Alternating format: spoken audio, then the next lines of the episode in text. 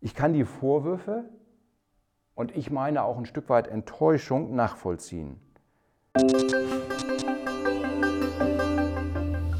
Hallo und guten Morgen. Ich freue mich, dass du heute wieder eingeschaltet hast.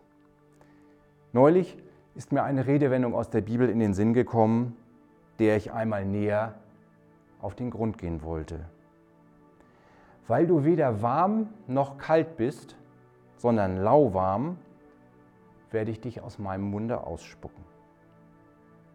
Das sind harte Worte, oder? Aber was genau steckt dahinter? Diese Worte und auch deren Erklärung stehen in der Offenbarung in Kapitel 3 ab Vers 16. Jesus wirft der Gemeinde aus Laodicea vor, dass ihre Mitglieder sich einbilden, reich zu sein und alles zu haben, was sie brauchen. Dabei sind sie tatsächlich jämmerlich dran. Es sind offenbar Christen, die sich ausschließlich auf ihre materiellen Güter verlassen und Jesus vollkommen aus dem Blick verloren haben. Sie sind weder kalt, sprich sie haben sich gegen Jesus entschieden, noch warm, was eine innige Beziehung zu Jesus bedeuten würde. Ich kann die Vorwürfe und ich meine auch ein Stück weit Enttäuschung nachvollziehen. Gott hat mit seinem Sohn Jesus alles geopfert, was er hatte. Jesus ist selber Gott und hat sich entschieden, nicht auf seinem Thron im Himmel zu bleiben, sondern herabzusteigen auf diese Erde, Mensch zu werden wie wir und sich für uns zu opfern.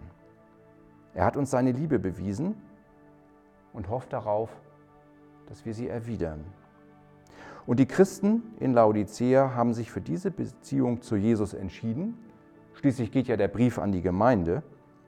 Aber offenbar orientieren sich diese Christen nur an ihren irdischen Vermögenswerten. Mir hat sich ganz neu die Frage gestellt, wie wichtig mir Jesus ist oder andersherum, was mir mein Wohlstand bedeutet. In dem Schreiben an die Gemeinde weist Jesus darauf hin, dass es bei ihm alles gibt, was wirklich zählt. Bei ihm gibt es Vergebung für all die Dinge, die wir in unserem Leben verkehrt gemacht haben. Jesus kann uns die Augen öffnen, damit wir die Welt so sehen, wie er sie sieht. Und bei Jesus können wir den wahren Reichtum erwerben, der auch im Himmel zählt. Ich glaube, es ist ganz neue Zeit, über unsere Beziehung mit Jesus nachzudenken und, wenn erforderlich, die Prioritäten in unserem Leben neu zu ordnen.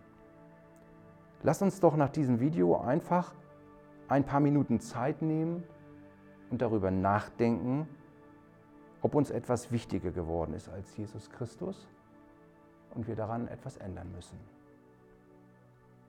Ich wünsche dir einen gesegneten Tag.